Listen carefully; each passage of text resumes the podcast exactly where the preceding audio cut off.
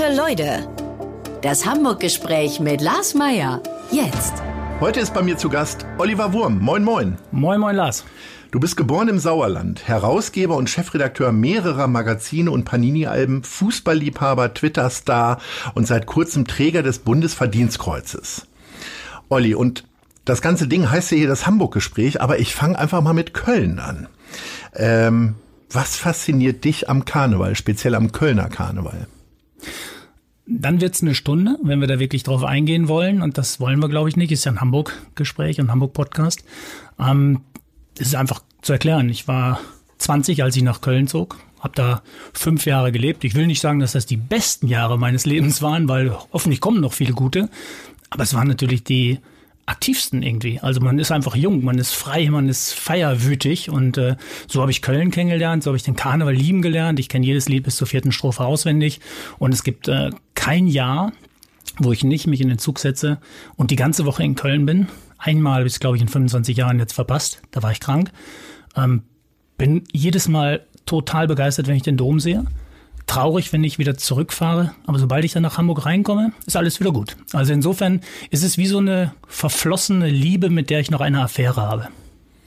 Die du jedes Jahr wieder besuchst, wenn es möglich ist. Wie man das mit regelmäßigen Affären ja macht. Jedes ja. Jahr einmal besuchen. Und kannst du dann richtig Kölsch, also echte Fründe storn zusammen? Wie geht das weiter? Äh, echte Freunde stand zusammen, stand zusammen, so wie eine J im Pott. Ja. Großartig, toll.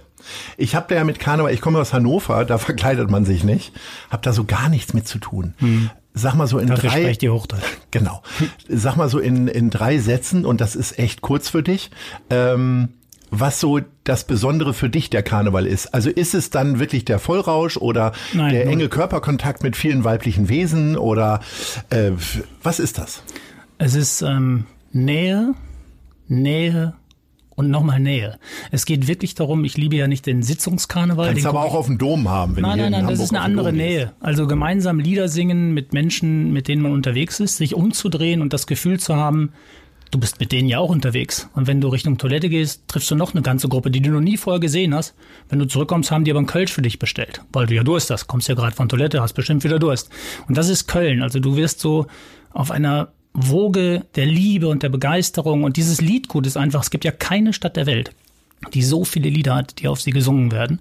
Und das macht was mit dir. Und du brauchst immer so eine halbe Stunde, Stunde, manchmal auch zwei, um reinzukommen. Und wenn du einmal drin bist, das ist ja meistens dann Altweiber, wo wir anfangen. Und Mittwochnacht, also von Dienstag auf Mittwoch wird um 12 Uhr der Nubbel verbrannt. Das ist so eine Strohfigur, die dann über der Kneipe hängt den, ganze, den ganzen Karneval über.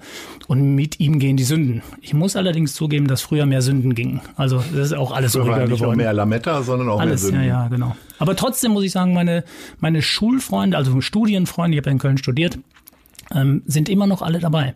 Und wir haben seit äh, 25 Jahren das langweiligste Kostüm. Äh, Didi ist immer Heino und ich bin äh, Arzt. Und wir wechseln das auch nicht. Das ziehen wir konsequent durch. Und jedes Mal sagen die Leute zu mir, oh, Arzt, das ist aber total langweilig. Und dann sage ich, aber ich bin seit 25 Jahren. Und dann haben sie Respekt. Ich finde das ja praktisch. Ich bin immer als Mönch gegangen. Äh, auf den Straßenkarneval äh, kannst du dann ja einfach so über die Klamotten rüberziehen. Ne? Das machst du mit dem Arztkittel dann auch, oder? Ja, ist äh, auch immer wichtig, dass man dann ein paar Utensilien noch da dabei hat. Also erfahrene Karnevalisten wissen, wenn man die Kneipe einmal verlässt, ist man verloren, ähm, weil du kommst stundenlang in die nächste nicht mehr rein. Das heißt, du entscheidest dich am Abend für eine Festivität, für, ein, für eine Kneipe und da gehst du rein und äh, drinnen ist es halt knallheiß. Das heißt, du brauchst eigentlich nur ein T-Shirt drunter und äh, dann habe ich meinen OP-Kittel drüber und wenn wir dann äh, zurückfahren morgens in der Nacht, dann schnell ins Taxi und nach Hause und unter die warme Dusche. Also ich bin noch nie erkältet gewesen im Kölner Karneval. Das hat aber auch mit Routine zu tun. Was ist denn der markante Unterschied zwischen Köln und Hamburg? Also der Dom ist in Köln eine Kirche, in Hamburg ein Fahrgeschäftplatz. Mhm. Äh, was siehst du denn da noch? Auch gerade wenn wir über Mentalitäten sprechen. Ja, in Köln haben viele Architekten am Krieg versucht, eine möglichst hässliche Stadt zu bauen und dort aber sehr, sehr viele nette Menschen zu platzieren.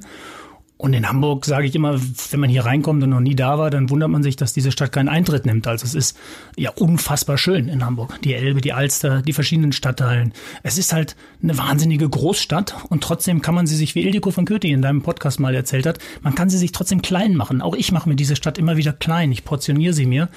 Und ähm, ja, Kölle ist ihr Gefühl, wie man mal so schön sagt. Und Hamburg ist, wenn man angekommen ist, ist man da. Und zu Hamburg gehört natürlich auch unser Kooperationspartner, die Zeit. Denn ich beginne jeden Arbeitstag mit der Elbvertiefung, dem kostenlosen Newsletter von Zeit Hamburg. Was die Elbvertiefung besonders macht, sie ist relevant und prägnant, persönlich und enthält fundiert recherchierte Lesestücke von Autorinnen und Autoren der Zeit. Alle wichtigen Infos rund um Hamburg bekommt ihr auf www.zeit.de slash Elbvertiefung oder von montags bis freitags um 6 Uhr ins E-Mail-Postfach geliefert. Klickt mal rein. Und wir steigen jetzt ein in die erste Rubrik, nämlich unsere Schnellfragerunde nach deinen Hamburg-Lieblingen.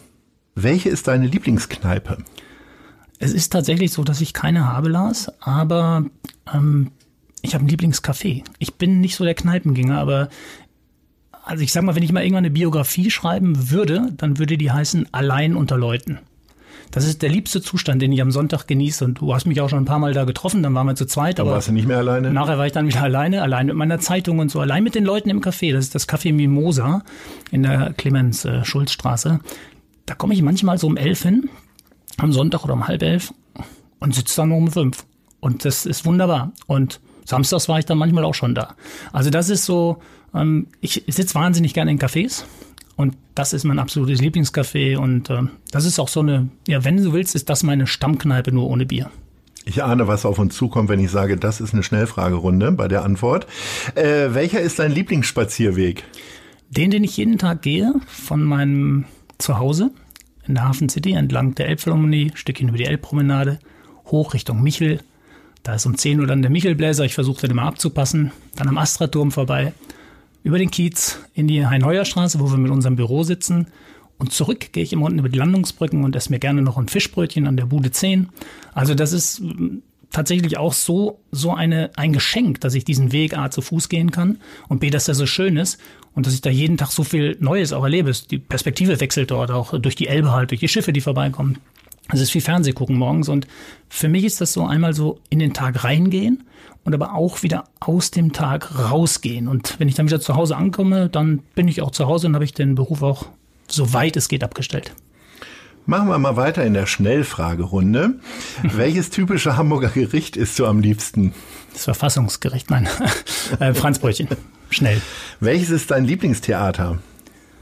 Ähm, das Lieblingstheater ist eigentlich das Unsorgtheater und zu meiner Schande war ich noch nie drin. Aber mit dem Unsorgtheater verbinde ich halt Hamburg. Also da habe ich als Kind vom Fernsehen gesessen, habe Heidi Kabel gesehen. Heidi Kabel.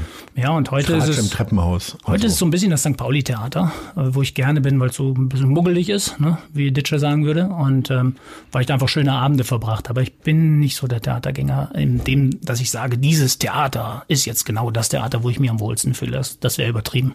Da würde ich hier so Kulturpunkte sammeln wollen, aber das Machen wir nicht. Könntest du dich denn an den schönsten Abend im St. Pauli-Theater erinnern? Meiner war nämlich tatsächlich Roger Willemsen. Bei mir war es der runde Geburtstag unseres Steuerberaters. der die Leute so gut kennt, dass er das bekommen hat dafür. Verrückt. Ja.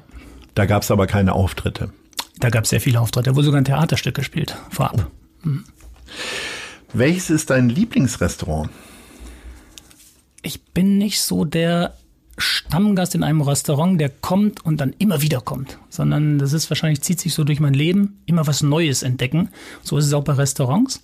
Manchmal wundern sich die Restaurantinhaber, wenn ich dann eine ganze Zeit nicht mehr komme. Das liegt aber nicht an denen, liegt auch nicht am Essen. Ich habe dann einfach was Neues entdeckt. Wenn ich irgendwas in Hamburg vermisse, ist es kein Restaurant, sondern ist der Lüttengrill in der Max-Brauer-Allee vom äh, wunderbaren Harry Schulz, der ja leider vor über einem Jahr verstorben ist. Und äh, mit ihm ist für mich auch ein Stück Heimat gegangen. Der Lüttengrill war schon was Besonderes. Das kann ich total bestätigen. Ähm, sag doch jetzt aber trotzdem mal ein Restaurant. Ich lasse dich jetzt hier nicht raus, bevor du nicht ein Restaurant gesagt hast. Sonst ne. legen wir Schweinsgefest auf der Reeperbahn. Dann legen wir das Schweinsgefest, weil es wäre ja blöd, wenn ich mich jetzt sozusagen zu irgendwas bekenne, wenn es wirklich ist. Also ich, ich entdecke wirklich gerne neu und äh, ich schreibe dir eine SMS und dann kommt es in die Show Notes, welches ich nächste Woche entdeckt habe. Okay. Du hast dein Büro auf dem Kiez. Äh, Allerdings. Werden, wir sind ja äh, Nachbarn gewesen, früher in der Schanze, ist ja jetzt nicht alles so weit auseinander, aber werden Mhm. deine Abende auch automatisch dadurch ein bisschen länger? Also Ähm. dann außerhalb des Büros normalerweise? Oder Ja. ist das alles noch so frisch, dass du es noch gar nicht so richtig? Na, wir sind ja, wir sind ja in den, auf den Kiez gezogen und quasi komplett vom Lockdown begleitet eigentlich, bis auf ein paar Wochen im Sommer, wo es mal auf hatte. Ähm, insofern haben wir den Kiez von seiner turbulenten Seite eigentlich noch gar nicht erlebt. Wir erleben den die ganze Zeit so gedimmt. Und das ist auf eine gewisse Art todtraurig und jeder Einzelne, der darunter leidet, äh, mit dem habe ich äh, großen Weltschmerz, den ich teile. Aber irgendwie ist es auch schön. Und ich war neun Jahre mit meinem Partner Alex Bölker hier in der Schanze. Wir waren ja eure Nachbarn. Es waren neun super Jahre. Wir haben gemerkt, wir brauchen eine Veränderung. Wir, wir brauchten einen Impuls. Und dann ergab sich die Möglichkeit, mitten auf den Kiez zu ziehen. Und das haben wir noch keine Sekunde bereut. Und ich bin wirklich in der Tat länger da, abends, aber weil ich da so gerne bin. In, auf der Schanze war es so, dass wir ein Büro hatten, im ersten Stock nach hinten raus. Und dann saß ich da oben und hatte das Gefühl, ich arbeite noch lange. Und draußen ist irgendwie die Welt, dreht sich weiter. Und jetzt hier sind wir parterre, ich gucke aus dem Fenster raus, ständig klopfen irgendwelche Leute an die Tür oder wollen irgendwas wissen. Und, oder ich habe sie auch oft auf, wenn es nicht so kalt ist, die Tür. Also wir sind viel mehr im Leben angekommen dort. Und das genieße ich total. Und das ist, manchmal denke ich mir, zu Hause ist langweiliger als hier, bleibe ich noch ein bisschen hier. Also das ist einen schöneren Arbeitsplatz, kann man wirklich nicht haben. Und ich freue mich wirklich darauf, wenn wir hoffentlich bald wieder gesellschaftlich öffnen können, sodass wir dann auch diesen neu erwachenden Kiez dann abfeiern können und mit den Menschen uns, uns ja, tatsächlich dann auch mal ins Nachtleben stützen können. Also das haben wir wirklich noch nicht kennengelernt. Und der Hamburger Berg ist wirklich nur zwei Minuten zu Fuß. Ketzer würden jetzt sagen, langweiliger als zu Hause ist ja keine Kunst, weil du wohnst in der Hafen City, hast ja gerade selber erzählt. Und du hast gerade selber gesagt, dass Ketzer das sagen würden. Insofern gebe ich dir recht. Aber ähm, wie empfindest du denn die Entwicklung der Hafen City? Ist ja äh, häufig ähm, ein viel besprochenes Thema in dieser Stadt. Ähm, dann wird einerseits wird zu wenig gebaut, weil viele Sachen noch fehlen, dann wird wieder zu viel gebaut. Äh, es ist sowieso alles zu hässlich, äh, Klötzchenbauten und so weiter. Wie ist denn deine Sicht auf die Sache? Du warst ja, das weiß ich noch, du bist ein sehr früher Fan der Elbphilharmonie gewesen, bist ja auch einer der ersten gewesen, die in die Hafen City gezogen sind. Aus meinem Bekanntenkreis zumindest, ich kenne nicht so viele reiche Leute, ähm, aber Ich kenne auch äh, noch mich.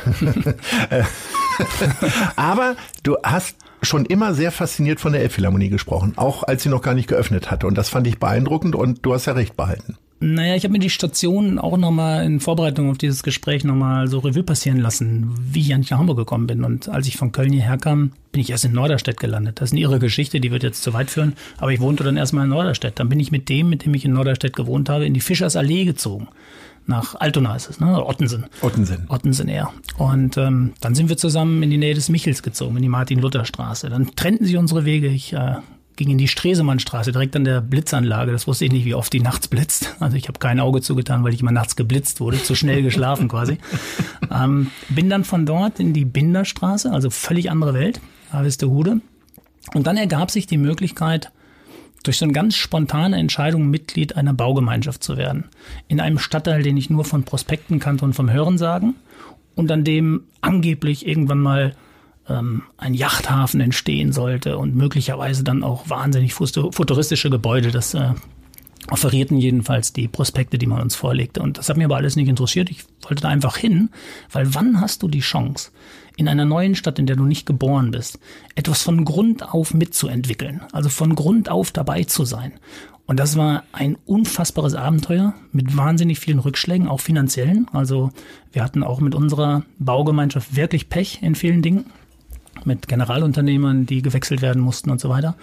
Ähm, also wir sagen immer so Spaß, wir sind so eine kleine Elbphilharmonie. Wir haben aber alle durchgehalten und mittlerweile haben wir eine, ein tolles Haus, eine tolle Gemeinschaft und ja, mit denen habe ich zusammen ein Haus gebaut. Das ist ja schon mal etwas, was schon mal großartig ist.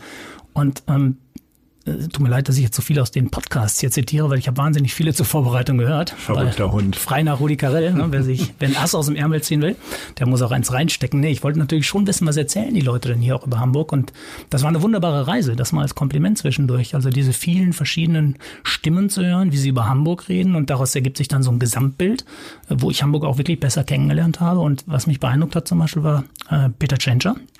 Der hat den gleichen Gedanken wie ich habe. Der geht nämlich gerne nachts spazieren, am liebsten durch die Hafen City und hat noch irgendwas auf den Ohren, Podcast zum Beispiel oder Musik. Und da habe ich gedacht, Wahnsinn. Also das zumindest würde mich auch dann zum Bürgermeister qualifizieren. Die Qualität habe ich auch, nachts spazieren gehen und das zu genießen. da gehört noch ein bisschen mehr zu. Da sonst ein bisschen mehr dazu, genau. Aber das war die Parallele, die ich festgestellt habe und ähm, und das ist es eigentlich. Ich kann jedem nur empfehlen, wirklich nachts mal, oder nachts, wenn es dunkel ist, ab 6 Uhr ist ja dunkel oder noch früher, wirklich am Wasser entlang zu gehen, über die Brücken, diese, die, die Sachen, die für Kinder, die großen Kinderspielplätze, die ja frequentiert werden, zum Glück von Kindern und Eltern aus, wirklich aus anderen Stadtteilen auch, weil es einfach viel hergibt auch. Dann gibt's hinten ein unfassbares, äh, ja, ein, ein, ein Denkmal, der Hannoversche Bahnhof, der an die Deportation der Juden erinnert und Sinti und, und, und viele andere. Ähm, das ist so beeindruckend, wenn du da durchgehst, durch diese Birken, die dort gepflanzt sind, durch die Tafeln, wo alle Namen dann geschrieben werden und sowas. Also das ist so ein Teil meines Spaziergangs, den ich abends gerne mache. Und dann gehe ich aber auch raus, wo es dann wirklich dunkel wird. Und wenn du dann wieder zurückkommst über diesen super Radweg, der so entlang der Elbe geht, Richtung Entenwerder, wenn du dann auf die Stadt zugehst und dieses Panorama, dieses Licht, du siehst das Spiegelgebäude illuminiert, dahinter die Elbphilharmonie, die Speicherstadt, das ist fantastisch. Und ich kenne natürlich jeden kleinen Laden, der dort aufgemacht hat, viele, die es nicht geschafft haben im Laufe der Zeit, weil sich einfach alles sehr schleppend entwickelt hat. Aber mittlerweile haben sich doch einige durchgesetzt und äh, ich bin wahnsinnig gerne da. Vielen Dank erstmal für das Lob, was du vor ungefähr drei Minuten ausgesprochen hast. Ähm, Du hast Peter Tschentscher angesprochen.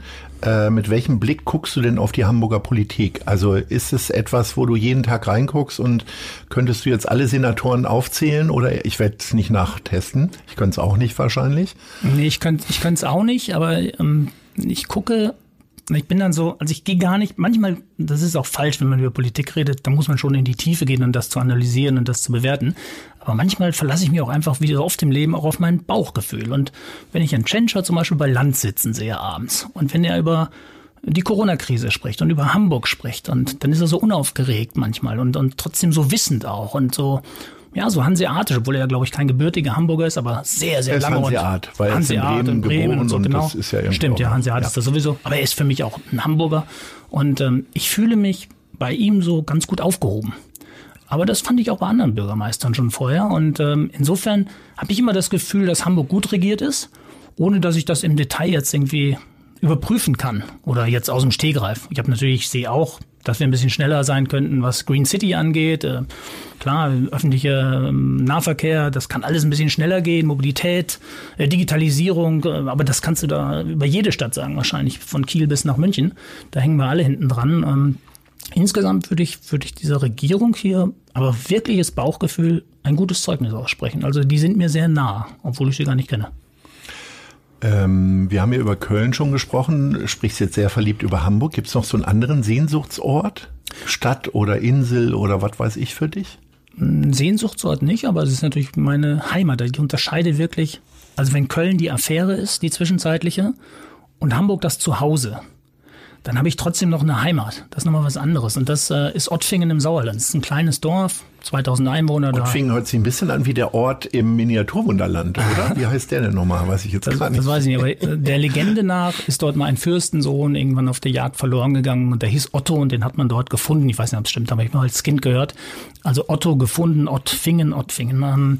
Das ist direkt an der A45 und das ist ein fantastischer Ort mit super Fußballverein und wahnsinnig viel Vereinsleben generell und da habe ich eine super Kindheit verbracht. Da, da wohnt meine Familie und da atme ich ruhiger, wenn ich da ankomme. Und da kenne ich jeden Wald, da muss ich keine Karte mitnehmen, auch kein Handy, wenn ich spazieren gehe. Ähm, das ist so richtig Heimat. Und ich habe das gemerkt, als ich im letzten Jahr zu Fuß nach Hause gegangen bin. Das war ja so eine Idee. Ich wollte einfach mal was machen, was noch so, was ich noch nie gemacht habe, also weit gehen. Und dann bin ich aufgebrochen hier bei strömendem Regen Richtung Lüneburger Heide und das sind 472 Kilometer laut App, die ich von Hamburg nach Ottfingen gegangen wäre. Ich muss sagen wäre, weil meine Hüfte hat versagt in Ostwestfalen, da habe ich mir dann ein Klapprad gekauft. Und bin da versagt Rest, ja so einiges in Ostwestfalen. Ja, bin den Rest dann geradelt, aber ich finde, ich habe es durchgezogen. Also ich mhm. bin so die Hälfte, über die Hälfte gegangen und den Rest dann mit dem Klapprad gefahren. Aber das Buch, was ich eigentlich im Kopf hatte, was dann nicht entstanden ist, weil eigentlich gar nicht so viel passierte auf der Reise, wie ich dachte, dass passieren würde. Es gab keinen Stoff hinter, den ich hätte erzählen können. Das Buch hätte geheißen, ich gehe mal nach Hause. Und das hätte ich aber am Ende dieser Wanderung gar nicht so nennen dürfen, weil ich hatte nicht das Gefühl, dass ich nach Hause gehe. Nach Hause bin ich danach wieder gefahren, nämlich nach Hamburg. Mhm. Aber ich hatte schon das Gefühl, je näher ich dem Ort komme, zu dem ich dort gehe, dass das Heimat ist. Weil ich kam dann automatisch an dem Skigebiet vorbei, wo ich als Kind dann am, kleinen Lift Ski gefahren bin. Dann kam ich irgendwann in die Nähe meines Gymnasiums und dann bin ich bewusst die letzten Kilometer tatsächlich an meiner Grundschule vorbeigegangen, bis dann ich zu Hause die Tür aufgeschlossen habe und dann habe ich gedacht, so, jetzt bist du da, wo deine Heimat ist. Und als ich dann wieder zurückgefahren bin, da hatte ich ein ganz gutes Gefühl, dass ich in Hamburg zu Hause bin. Gibt es äh, Hinweise darauf, dass diese Kindheit und Jugend und entsprechend dann die relativ karge Heimat äh, in irgendeiner Form deinen heutigen Erfolg ausmachen? Hast du da gelernt zu kämpfen oder hast du diesen, diesen Drang in eine große Stadt, erst nach Köln und dann nach Hamburg, weil du vielleicht einfach auch mal diese Abwechslung haben wolltest gegenüber einem kleinen Ort? Oder? Nee, ich glaube, was ich, was ich wirklich eingeimpft bekommen habe in diesem Ort, ist halt äh, Liebe und äh, Zuversicht und so, so eine gewisse Art Selbstvertrauen, was dir einfach mitgegeben wurde. Also bei uns im Ort hat man sich auch immer gegenseitig viel gegönnt. Also wenn man gut Fußball gespielt hat, dann wurde einem das auch gesagt, dass man gut Fußball spielt oder das ist dir aber nie gesagt worden, oder? Das ist mir eigentlich jedes Spiel gesagt worden, aber das wollte ich jetzt nicht so ausführen. Nein, nein, aber das ist so diese, diese Gemeinschaft, in der man da gelebt hat. Also wir haben, wir haben eine, eine fantastische Nachbarschaft auch. Ich kenne das gar nicht anders, als dass man einfach von Hecke zu Hecke geht und, und mit allen gut kann. Und dieses Urvertrauen so ins Leben, also das ist da schon in einer behüteten Umgebung, glaube ich, gewachsen. Und ich glaube, ein Stück weit äh, ist dort auch so die Kreativität gepflanzt worden von ganz, ganz wenigen speziellen Leuten, die ich so im, vor meinem geistigen Auge habe gerade, mit denen ich früher einfach gespielt habe. Also einer, ein Kollege hat auch den gleichen Namen wie ich, Olli, der konnte wahnsinnig gut zeichnen, der, der war wahnsinnig kreativ in, in verschiedenen Dingen. Wir haben uns auch immer Spiele ausgedacht und sowas. Und ich glaube, diesen Spieltrieb, den ich da geboren habe, den habe ich mir erhalten und den lebe ich bis heute aus. Versuchst du dieses von Hecke zu Hecke gehen, finde ich ein schönes Bild, das hier auch in Hamburg zu erhalten? Also so auf deinem morgendlichen oder abendlichen Weg irgendwie, dass du hier mal, ich liebe das ja, also ein Blödschnack auch einfach mit Servicekräften oder mit völlig fremden Menschen oder natürlich auch Leuten, die man kennt, wo man einfach auf der Straße stehen bleibt, finde ich herrlich. Ja, ähm, aber das ist ein anderes von Hecke zu Hecke gehen. Hier gehe ich wirklich von Hecke A zu B zu C zu D zu E. Und im Sauerland war ich immer von A nach B, nach C, nach A, nach B, nach C. Das heißt also, du hast so einen geschlossenen Raum von Hecken, also Nachbarschaft, also wo du nicht jedes Mal wieder neu auftrumpfen musst. Hier liebe ich es tatsächlich immer wieder Neues kennenzulernen, mit, mit Leuten ins Gespräch zu kommen, einen kurzen Schnack zu suchen. Ähm, wirklich auch mal neue Wege zu gehen, im wahrsten Sinne des Wortes, indem man ganz bewusst sagt, heute gehe ich nicht mehr und gehe ich nicht auf mal Michel vorbei, sondern ich gehe mal durchs Portugiesenviertel und dann sehe ich plötzlich, da hat schon ein Café auf, dann setze ich mich da rein und dann komme ich mit den Leuten ins Gespräch und lerne wieder was Neues über die Stadt und dann lerne eine neue Perspektive kennen. Also da bin ich, das, da bin ich wahnsinnig neugierig und das ist auch unstillbar diese Neugierde. Ähm, ja, aber ähm, wo waren wir stehen geblieben? Von Hecke zu Hecke. Es gibt so wenig Hecken in Hamburg. Das mhm. ist ja von Ecke zu Ecke geht man hier quasi. Ich habe ja Hecke schneiden gehasst. Das musste immer der Jüngste im Hause machen. Das war ich nun zeitlebens. Äh, das fand ich ganz furchtbar. So eine Weißdornhecke irgendwie gibt's das für dich auch so Sachen, die du als Kind nicht so gerne und äh, auch die Fransen an den Teppichen immer gerade machen. Ja, wenn ich da gab's ja eigentlich andere hatten einen Kamm. Ich musste es mit bloßen Händen machen. Wenn ich jetzt behaupten würde, dass ich jemals die Hecke selber geschnitten hätte, dann habe ich äh, am Tag der Ausstrahlung ist mein Bruder in Hamburg und zieht mir die Ohren lang. So, äh, du hast deinen Bruder angesprochen. Äh, jetzt kommen aber erstmal andere Leute tatsächlich, die mhm. hier eine Frage stellen. Es wird nicht dein Bruder sein. Bin gespannt. Keine Sorge. Ähm, horch mal rein. Hallo, lieber Oliver Wurm. Ich hatte ja neulich das Vergnügen, Ihnen das Bundesverdienstkreuz überreichen zu dürfen für Ihre wunderbare Idee, das Grundgesetz als Zeitschrift neu aufzulegen. Und mich würde natürlich schon interessieren, wenn Sie so in die aktuelle Debattenlandschaft gucken, wie sehr braucht es eigentlich moderne Vermittlungsformen für unsere Verfassung und unser Grundgesetz? Glauben Sie, dass wir vielleicht noch was anderes machen müssen? Muss das Grundgesetz demnächst auch noch auf Twitter verbreitet werden? Gehört es äh, als Podcast eingesprochen? Wie sorgen wir dafür, dass Menschen die Schönheit unserer Verfassung lernen? Das war der Kultursenator Dr. Carsten Broster. Das habe ich wohl rausgehört, ja. Ja, ich habe es nur noch mal für die ich Hörerinnen und Hörer ein Kreuz gesagt. bekommen, von daher weiß ich, wer es mir gegeben hat. Du hast vorhin ähm, gesagt, du bist ein bisschen vergesslich. Ist ja auch schon ja, ein paar Wochen her. Das stimmt. ähm, ja, ähm, vielen Dank erstmal für die Frage, dass er sich die Zeit genommen hat. Ähm, war auch eine große Ehre natürlich von ihm, äh, das, das Bundesverdienstkreuz zu bekommen. Das war ein, ein sehr schöner Tag, auch wenn es durch die allgemeinen Beschränkungen jetzt im ganz, ganz kleinen Rahmen, nämlich in seinem Büro stattfand. Aber es war irgendwie angemessen und es hat mir sehr viel Freude gemacht. Ähm, und ja, natürlich kann man es twittern. Es gibt ja auch viele Podcast-Formate. Es gibt zum Beispiel einen Podcast, den kann ich ja echt empfehlen, der heißt In guter Verfassung, äh, den zwei Kollegen aus Berlin machen, den wir in die neueste Druckauflage unseres gedruckten Grundgesetzmagazins schon integriert haben, weil ich das auch wichtig finde, dass man das auch im Ohr hat und dass man auch Experten über, wir haben ja das reine Grundgesetz als Magazin abgedruckt, also Artikel für Artikel für Artikel, nicht kommentiert, ganz bewusst. Ein bisschen Infografikteil noch dazu, aber nicht das eigentliche Grundgesetz kommentiert. Und hier gibt es jetzt zu jedem Artikel nochmal einen QR-Code, der direkt zu einem Podcast führt. Und die haben sich jeweils zu jedem Artikel nochmal einen Experten dazu geholt. Und alleine, wenn man dort eine Folge hört, dann weiß man, wie viel eigentlich noch mehr da drin steckt, als man am Anfang vermutet hat.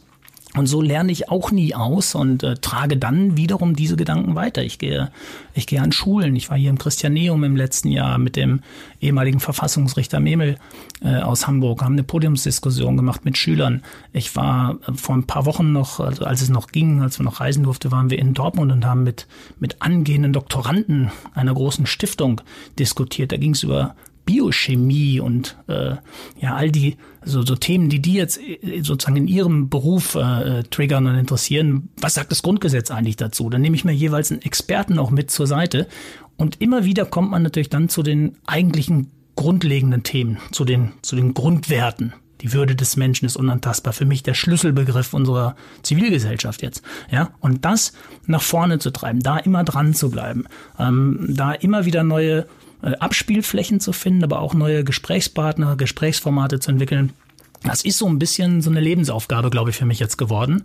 Und ähm, wenn man so eine findet im Leben, dann ist es ja auch ein gutes Gefühl. Und das Bundesverdienstkreuz, das es ja für das Grundgesetz als Magazin gab, hat das gleich so ein bisschen auch gestellt dahin. Also das da kommst du jetzt nicht mehr raus. Quasi. Ne, will ich, da will ich nie wieder Gefühl? raus und das, das ist noch viel schöner. Ich will da gar nicht mehr raus, aber jetzt muss ich es auch nicht mehr erklären. Also man ist in so einer Situation, dass man einfach etwas bekommen hat, worüber man sich unglaublich freut, was die größtmögliche Ehre ist eigentlich, die man so bekommen kann für, für, für ein Medienprodukt sowieso, aber auch für seine, die, die Begründung war ja ein bisschen weiter gefasst auch noch, äh, soziales Engagement und soziale Stimme und, und auch Unternehmertum, das, das springt ja alles ein bisschen auch mit da rein noch.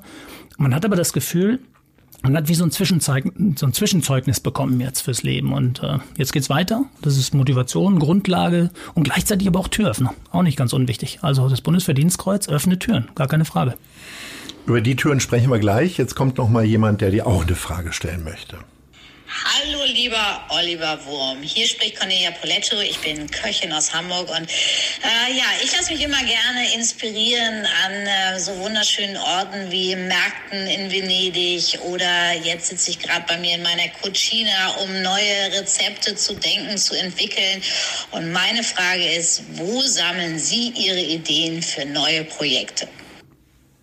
Oh, das ist aber eine hübsche Frage. Sehr, sehr schön. Vielen Dank. Ähm, ja, eigentlich genau wie Sie auch. Ich gehe quasi über den Markt des Lebens, wenn man so will, und, und versuche mit den Augen zu klauen und mit den Ohren zu klauen und, und habe so ein Gefühl, glaube ich, also wenn ich eins gut kann, ist es, glaube ich, so Stimmungen in also Stimmungen in Produkte umzuwandeln mit so einer gewissen Umsetzungsenergie.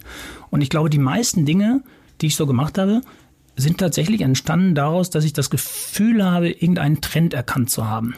Und sei es nur 2005 den Confederations Cup in, beim Spiel in Hannover zu schauen und danach zu entscheiden, ich kündige meinen Job äh, bei Max damals und gründe ein Magazin, weil ich glaube, es wird ein Sommermärchen. Ich habe es im Kopf zwar noch nicht so genannt, aber ich hatte das Gefühl, dass es entstehen könnte. Und dann kam es auch so. Und darauf kann ich mich, glaube ich, ganz gut verlassen. Und insofern, wenn ich jetzt heute Abend von hier nach Hause gehe, dann kann sein, dass ich irgendeinen Gedanken aufsauge, weil mir irgendwas auffällt. Und der Unterschied ist, glaube ich, zwischen mir und anderen, ich setze das dann um. Also auch gegen die Vernunft manchmal. Also ich mache auch mit vielen Projekten einfach Minus tatsächlich betriebswirtschaftlich, aber ich habe trotzdem das Gefühl, dass mich alle weitergebracht haben. Alle bringen dich immer ein Stückchen weiter und am Ende kommen dann auch viele Dinge zusammen.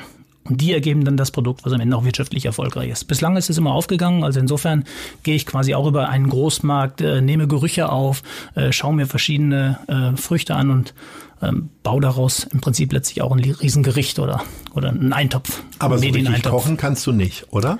Ähm, ich übe es jetzt. Ähm, tatsächlich, das ist ein, ein richtige, also es gibt so zwei Wunden in meinem Leben. Das eine ist, ich kann bis heute die Oasis-Brüder nicht unterscheiden. Ich habe überhaupt keinen Musikgeschmack. wirklich nicht. Und mhm. das ist wirklich schlimm. Ähm, und gleichzeitig höre ich halt alles gerne. Also ich kann bei Roland Kaiser im Alberseck genauso morgens mitschmettern und bei Helene Fischer irgendwie im Auto, wie dann auch ähm, Beethoven und Bach auf dem, auf dem Kopfhörer zu hören, während ich spazieren gehe. Also ich habe eine Schön, ganz dass du sagst, dass du Beethoven nicht mitsingst. Das ist ja. in den meisten Fällen ja, schwierig. Oder an die Freude ja, gut, kann man schon, kann man schon mitsingen, die Europahymne. Mhm. Ähm, Siehst du? ähm, wo, wo war ich stehen? Bring mich doch nicht immer raus. ähm, aber äh, kochen, kochen, genau. Ja. Und bei mir war es so, ich habe Zivildienst gemacht in einem äh, Behindertenwohnheim. Und dort äh, mussten wir oder durften wir am Samstag und am Sonntag immer für die Gruppe kochen. Es war in meiner Gruppe waren so acht bis zehn von körperlich bis geistig schwer behindert, so heterogen zusammengestellt. Das war so ein Konzept damals in diesem Haus. Das hat äh, wunderbare Erfolge auch äh, gezeitigt. Und dort musste ich am Wochenende kochen. Und dann war das so, das war wie Live-Cooking quasi. Ich habe immer das Gleiche gemacht wie meine Mutter. Meine Mutter hat es für meinen Vater, für sich selber und für meinen Bruder gemacht. Und ich habe dann die Portion mal vier und habe das Gleiche dann in diesem Behindertenwohnheim gekocht. Und ja, also die waren auch sehr freundliche Gäste an meinem Tisch. Aber es hat auch nie richtig gemeckert jemand und die meisten haben gesagt, das hat doch gut geschmeckt. Und mir hat es eigentlich auch ganz gut geschmeckt. Und dann habe ich das aber echt verloren. Durch das Studium, dadurch, dass man irgendwie abends immer so alleine in seiner Studentenbutze war und dann bin ich halt auf die Ringe in Köln gegangen, habe einen Döner geholt. Und da habe ich total dieses, dieses Kult diese Kultur der Essenszubereitung, die ist mir total verloren gegangen. Und äh, können wir jetzt an der Stelle ja spoilern, weil es kann mir keiner mehr klauen, weil ich habe den Titel schon angemeldet. Ich werde tatsächlich in diesem Jahr ein Kochbuch kreieren.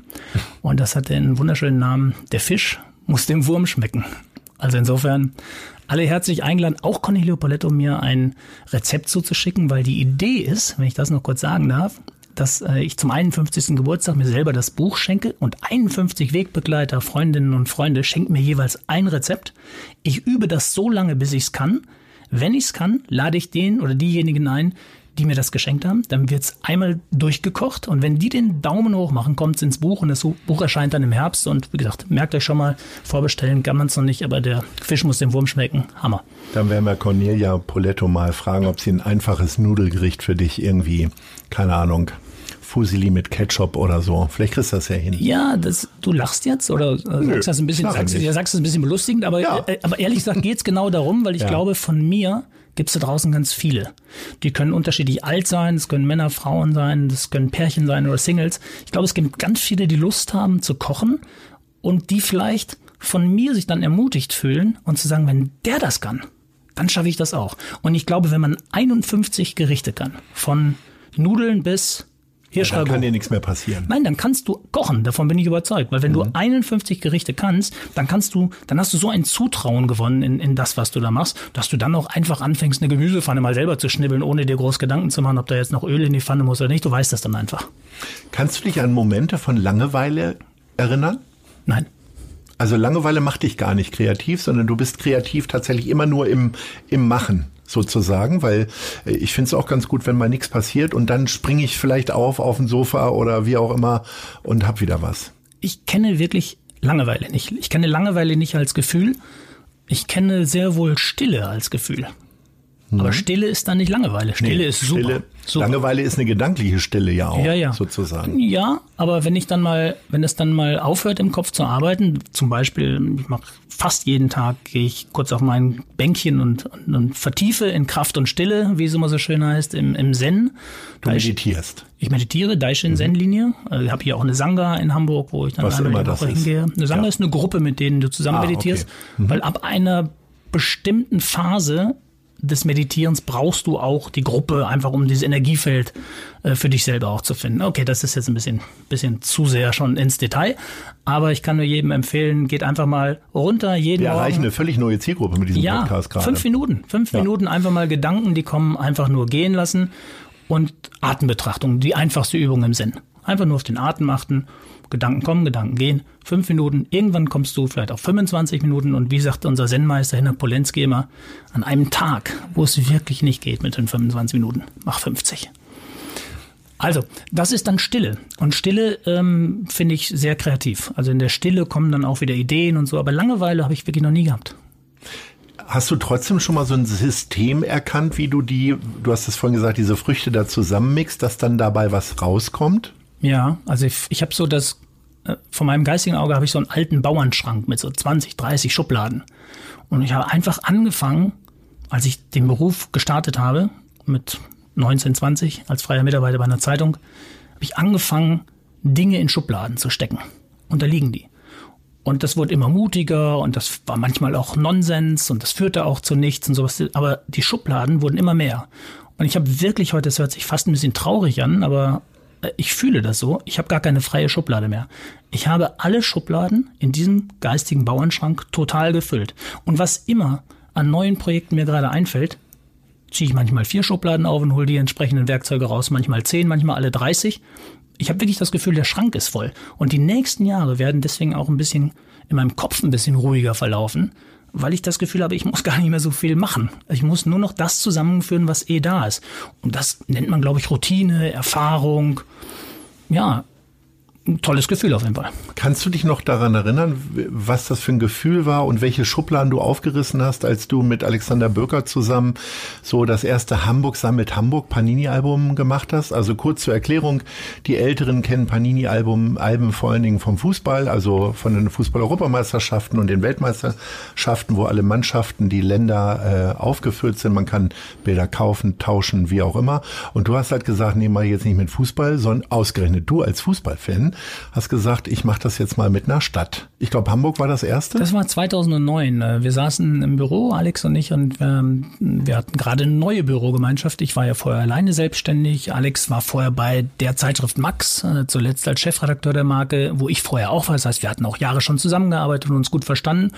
Und ich war das Alleinsein auch leid und war dann sehr erfreut, dass wir mit vier Leuten in ein Büro gezogen sind, hier in der Schanze zu Beginn. Und dort haben wir dann einfach mal gebrainstormt. Seitdem glaube ich auch wieder an, an Brainstorm, dass das wirklich etwas bringt, mal Dinge auf den Zettel zu schreiben, mal Gedanken zu sortieren. Und wir haben da drauf geschrieben, wir müssen mal etwas machen, das uns als Bürogemeinschaft mit einem Schlag in Hamburg so ein bisschen bekannt macht, dass wir jetzt auch da sind. Mit dem Ziel, sogenannte Corporate Publishing Magazine später zu machen, für Kunden oder sowas. Einfach zu sagen, hier sitzen erfahrene Journalisten, die haben eine Idee oder die könnt ihr buchen. Und dann ergab sich so eins nach dem anderen.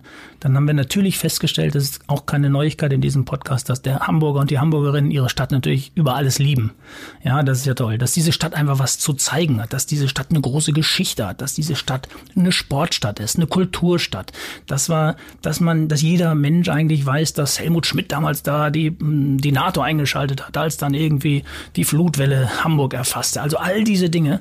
Und wir haben gedacht, das wäre doch toll, wenn wir das alles in so ein Sammelalbum packen. Und wir waren weit davon entfernt, dass wir mit dem Original, dort wo quasi die WM gedruckt wird, die EM, Ronaldo, Messi und sowas, mit Panini das umsetzen können. Wir haben es überall versucht im Norden unterzubringen, bei Druckereien, die haben alle gesagt, drucken können wir es euch, aber diese verschiedenen Bildchen in ein Tütchen, das äh, können wir nicht, da müsst ihr nach Italien. Dann sind wir irgendwann, haben wir allen Mut zusammengefasst und haben dann äh, ja mit Panini einen Deal gemacht. Die haben uns erst abgeraten, die meinten Schwarz-Weiß-Bilder über alte Leute, ein, ein Franzbrötchen, die Alsterschwäne und Judith Rakers in ein Tütchen und Tim Melzer als Glitzersticker dazu. Wer sammelt das? Ja, und wir haben gesagt, wir gucken mal, wer das sammelt. Und äh, ja, es waren 500.000 Tütchen, mussten wir zum Start drucken. Das war ein Riesenschluck aus der Pulle. Und nach zehn Tagen waren die ausverkauft und wir haben noch zweimal nachgedruckt. Und ich weiß noch, irgendwann titelte die Mopo Stickernot in Hamburg. Und da haben wir gedacht, geile Idee. Das machen wir jetzt hauptberuflich. Und wir haben über 50 Alben jetzt mittlerweile schon gemacht. Wir haben Hamburg Teil 2 gemacht. Wir haben 125 Jahre HSV ein Album gemacht. Es gibt ein Album zur Elbphilharmonie. Also alleine vier Kollektionen unterschiedliche in Hamburg aber eben auch Schleswig-Holstein, Frankfurt, deutschlandweit. Also das ist ein richtiges, äh, tolles, tolles Geschäft geworden. Jetzt haben wir schon herausgearbeitet in den letzten Minuten. Ähm, du hast das Bundesverdienstkreuz eben nicht nur für den äh, wirklich tollen Erfolg und auch überhaupt die kreative Idee zum Grundgesetzmagazin gehabt, sondern auch für dein gesellschaftliches Engagement. Also es sind ja häufig auch Ideen, die wirklich was bewegen. Also nicht nur Kreative, die so in ihrer Werbeblase sind, mal einen Werbespruch entwickeln, sondern gesellschaftlich auch was auslösen. Das ist nicht nur das Grundgesetzmagazin, sondern auch äh, das Testament, äh, das Neue Testament als Magazin Magazin. Ähm, und dann eben noch das Engagement bei Hinz und Kunz, äh, die du seit vielen Jahren unterstützt. Und das alles, diese Hamburg-Liebe und das Engagement gesellschaftlich und kreativ was zu verändern, mündet jetzt in eurer neuesten Idee.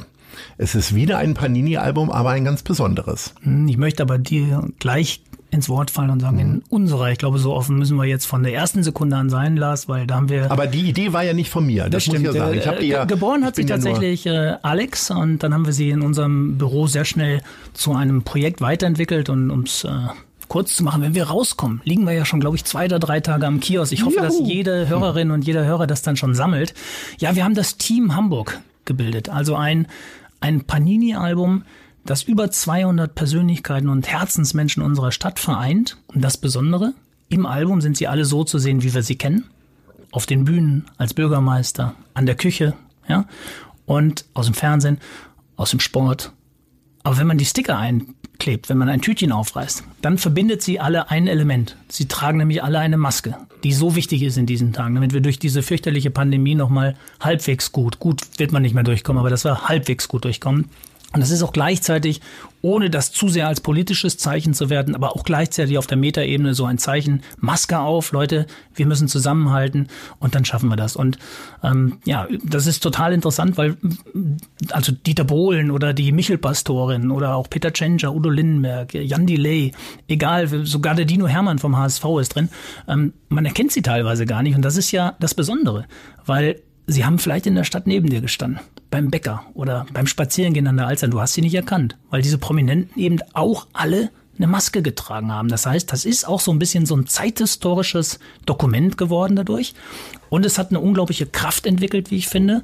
Und dadurch, dass jedes Tütchen, was verkauft ist, jedes einzelne Tütchen von Beginn an hilft, also 100% Charity in ein wunderbares Gremium, was ihr ja schon gebildet hattet, ähm, sind wir natürlich wahnsinnig motiviert und hoffen auch wieder vielleicht sogar in den Bereich des Nachdrucks zu kommen. Also ganz Hamburg ist aufgefordert, wirklich äh, dort mitzusammeln. A macht Spaß, B hilft es zu 100 Prozent und äh, C kann man am Ende, wenn man das Album vollgesammelt hat, das steht aber alles auch im Album drin, kann man wunderbare Preise gewinnen. Also ich sag mal zwei.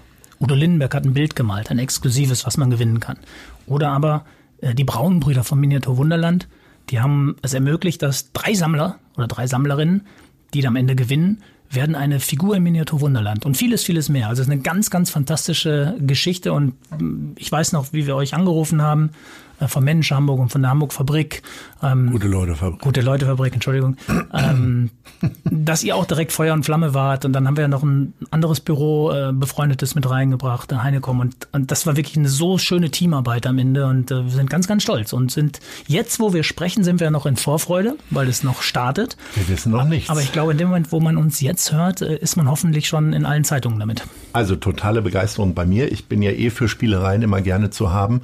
Das Schöne ist, das ganze Geld geht erstmal zu Mensch Hamburg und äh, wir haben ja als Gute Leute Fabrik und Mensch Hamburg letztes Jahr das Festival Keiner kommt, alle machen mit gehabt. Da haben wir ja über 500.000 Euro eingesammelt, später nochmal für Auszubildende im Krankenpflegeberufen Geld eingesammelt und jetzt sammeln wir nochmal und das Gremium, was im letzten Jahr darüber befunden hat, wo das Geld hingeht, wird es auch dieses Mal machen. Ganz wunderbar. Von Simone Buchholz, die mit dabei ist oder Mitra Kassai oder Johanna Wokalek, Oliver Rohrbeck, die werden sich das angucken. Es gibt, man kann Anträge schalten, ähm, äh, beziehungsweise Anträge runterladen und die dann an uns schicken. Das ja. Ganze wird aber im Heft erklärt. Ja, das waren so wunderbare Gespräche. Also ich habe mit Uli Wicker telefoniert und wollte eigentlich nur sein Bild und habe ihm dann so ein bisschen davon erzählt, dass wir auch Preise haben. Er sagte, ja, dann kann ich doch aus meinem Buch jemanden anrufen und vorlesen und so. Also die Leute haben auch so aktiv. Judith Rakers hat gesagt, sie hat Hühner. Sie könnte doch einem Gewinner dann frische Hühnereier vorbeibringen. Das sind manchmal ja nur kleine äh, Gewinne,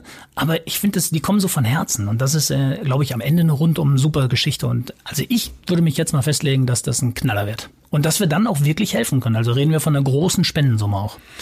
Jetzt hört man dich total euphorisch gerade sprechen. Ähm, und wir haben ja nun, das haben wir ja auch gekennzeichnet, dass wir befreundet sind, viele Jahre schon Gespräche darüber gehabt, äh, wenn man eine Idee hat, das vielleicht auch mal austestet im kleinen Kreis, äh, wie auch immer. Beim Grundgesetzmagazin weiß ich noch, da habe ich tatsächlich dran geglaubt und ich bin eigentlich bei anderen Leuten Ideen eigentlich immer eher Pessimist. Ich habe auch nicht ans Internet geglaubt oder so. Ähm, aber jetzt erzähl uns doch mal die Idee, wo du gesagt hast, das wird richtig geil und damit bist du richtig auf die Schnauze gefallen. Also wo du eigentlich auch gesagt hast, ja, eigentlich wäre dafür das Bundesverdienstkreuz eigentlich auch fällig gewesen. Okay, durch die Nachfrage ist die leider jetzt, äh, äh, kann ich das nicht mehr so sagen, aber ohne die Nachfrage wäre ja. das zum Beispiel so ein Heft gewesen wie die Maskottchen der Bundesliga. Also ich fand es halt super, über alle Maskottchen der ersten und zweiten Bundesliga mal ein Heft zu machen. Und ähm, ja, das hat bis auf mich und vielleicht die, die mitgearbeitet haben, die es auch alle super fanden, keinen interessiert. Also das lag dann wie Kioskgift. Und äh, ich finde es aber nicht schlimm, weil ich weiß jetzt alles über die Maskottchen der Bundesliga und wer das auch wissen will, www.fußballgold.de, da liegen noch ein paar tausend. So ein paar hast du noch. Ja. Aber das ist ja nicht schlimm, das meine ich ja damit. Ich halte ja diesen Vortrag auf die Schnauze fallen, ist auch eine Vorwärtsbewegung. Und das ist ja, das ist ja wirklich damit auch äh, gut erklärt, weil äh, die Phase des Sturzes, du fällst ja nicht plötzlich nach hinten, wenn du stolperst, sondern du fällst ja nach vorne. Also stehst du weiter vorne auf. Und so war das auch mit dem Maskottchen. Und das ist jetzt nichts, wo ich sage, das hat mich jetzt äh, wirtschaftlich total erschüttert. Wechseln wir mal in den Freizeitbereich sozusagen. Also wir haben, ja schon, wir haben ja schon, wir haben ja schon rausgefunden, kochen tust du nicht so äh, gerne oder nicht so gut. Ähm, was ist dein klassisches Smalltalk-Thema? Ist es tatsächlich Fußball immer noch oder redest du auch über das Hamburger Wetter oder wie auch immer? Nee, also das, das Smalltalk-Thema oder mein Hobby ist schon der Fußball. Also ich versucht zwar immer wieder so ein bisschen nach außen hin so zu tun, als wenn mich das nicht mehr so tangieren würde, aber dann gucke ich halt doch die entscheidenden Spiele zumindest mal alle und manchmal auch die unwichtigen. Ähm, das ist einfach DNA. Ich bin einfach in einem Dorf groß geworden, wo der Fußball einfach einen riesen Stellenwert hatte. Also einen riesen Stellenwert. Wir hatten, wie gesagt, 2000 Einwohner und in Spitzenspielen 3000 Zuschauer. Rechne das mal hoch. Das wären 2, noch was Millionen beim HSV, die dann in den Volkspark gehen würden. Nein, das ist, ähm, äh, der Fußball ist schon wichtig und, und so bin ich ja auch in den Beruf reingekommen. Fünf Jahre Sportbild, dann im Doppelpass sitzen, dann so sich auch einen Namen dann vielleicht ein bisschen zu machen durch die Expertise im Fußball oder auch einen schlechten, weil man keine Ahnung hat und da morgens sonntags äh, irgendwas äh, Blödsinn geredet hat. Das ist natürlich auch mal passiert. Aber das ist das das verlässt mich auch nicht mehr und es ist auch immer so, dass ich dass ich diese Projekte auch brauche für mich selber. Also gerade Diego Maradona ähm, 60. Geburtstag, Diego mein großes fußballerisches Idol, der spannendste Fußballer aller Zeiten mit, mit Aufstieg und Fall. Aber so klein und dicklich warst du gar nicht, ne? Äh, nee, und auch nicht so schnell trotzdem und auch nicht so widerstandsfähig wie er. Ja. Ähm, aber wir hatten die gleiche Rückennummer immerhin. Das verbindet uns, ähm, die 10. Nein, aber ihm wollte ich zum 60. einfach ein, ein Printdenkmal setzen, weil ich dachte, dieses Leben muss zwischen zwei Magazindeckel. Und, und das sind dann so Geschichten, in die stolper ich so rein. Also das ist nach vorne fallen, auf die Schnauze fallen. Das heißt, dass diese Idee, ein Heft Diego zu nennen, mit einem Foto aus den 80er Jahren, einem Porträt meines äh, äh, Ziehvaters und äh, fotografischen Ziehvaters Dieter Eichelbrot, das, da hängt so viel Emotion drin in diesem ganzen Projekt. Und dann haben wir das in Kiosk gebracht und es hat außer mir wieder kaum einen interessiert. Das kostet auch 10 Euro, weil ich dachte, ein Heft über die Nummer 10, das muss 10 Euro kosten. Das war dann vielleicht auch zu teuer, wie auch immer.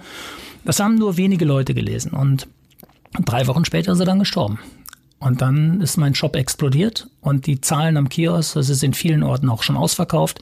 Das heißt, ich habe am Tod von Diego Maradona plötzlich dann partizipiert. Und das heißt, das ist dann, äh, sind die Verkaufszahlen in die Luft gegangen. Und dann sitze ich aber nicht da und sage, ja, dann ist das jetzt so, sondern ich hatte irgendwie ein schlechtes Gefühl. Und dann habe ich gedacht, da müssen wir halt noch ein Heft machen. Also das ist Leben und Sterben. Deswegen gibt's jetzt ein zweites Heft. Das heißt, nicht herzlichen Glückwunsch, Diego. Also Felicidades, Diego, steht's auf dem ersten. Jetzt heißt es Descansa in Paz, Ruhe in Frieden. Das sind nochmal 85 Seiten Rückblick auf die Trauerfeier, auf das Staatsbegräbnis, auf die Rück, äh, auf die Nachrufe, die überall erschienen sind.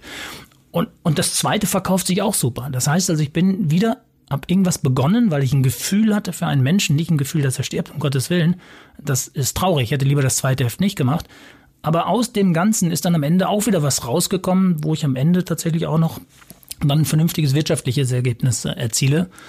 Aber in dem Fall wissen wir auch, was wir mit dem Geld machen müssen. Also da gibt es auch einen Spendenzweck. Da wird auch einiges weiterfließen. Also auch in seinem Sinne. So, und das gibt mir insgesamt ein gutes Gefühl. Jetzt haben wir schon gesagt, Fußballfan. Du bist aber ja nicht so ein richtiger Vereinsfan, sondern wirklich allgemein Fußballfan.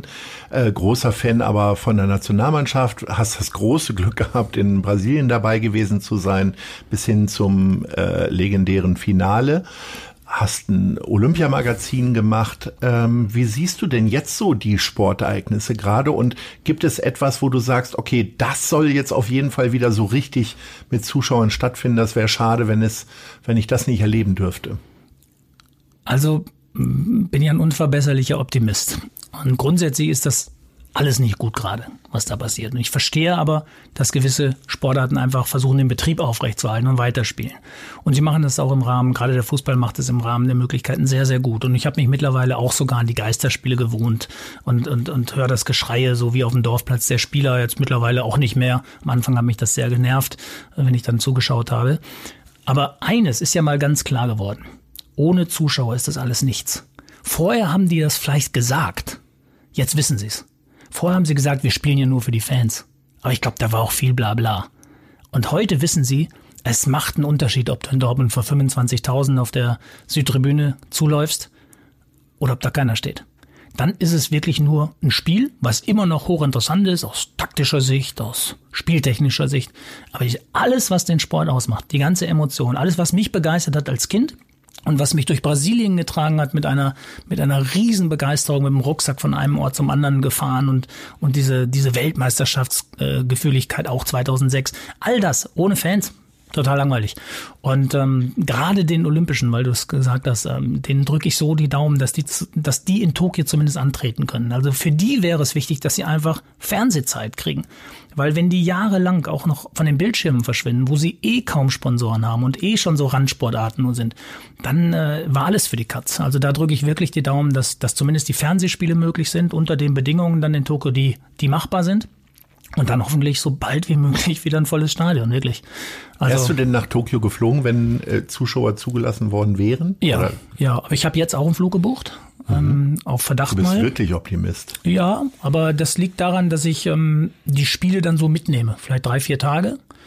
Und dann äh, sind wir wieder beim Zen. Ähm, ist natürlich unfassbar faszinierendes Land, Japan. Und äh, da möchte ich in andere Städte noch und andere Sehenswürdigkeiten dann auch noch bereisen. Und wenn es geht, wenn, wenn Japan sagt, wir dürfen kommen, die dann entscheiden das letztlich, dann, dann kommen wir. Und im Moment ähm, sieht es noch nicht so aus, aber da denke ich mal, da ist auch noch ein paar Wochen bis dahin. Und ich hoffe, dass der Impfstoff entsprechend auch vielleicht seine Wirkung tut. Und der Sommer.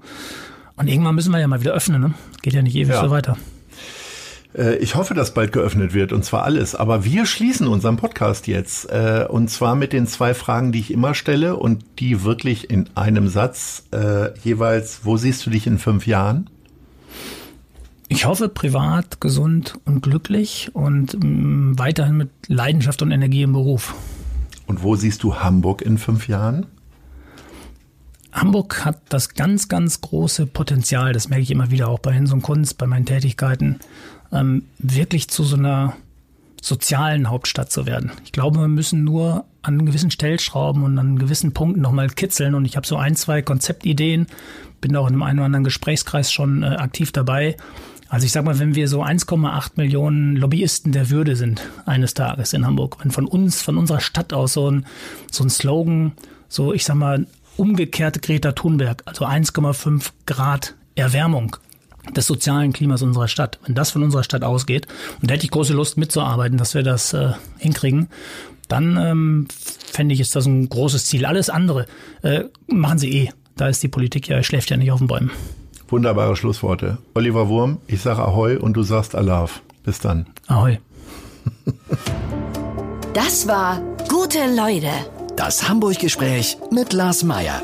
Von der Gute-Leute-Fabrik, Szene Hamburg, dem Zeitverlag und 917XFM. Folgt dem Hamburg-Gespräch als Podcast auf allen bekannten Streaming-Plattformen. Und die nächste Ausgabe gibt es natürlich auch wieder hier bei 917XFM, Hamburgs Musiksender.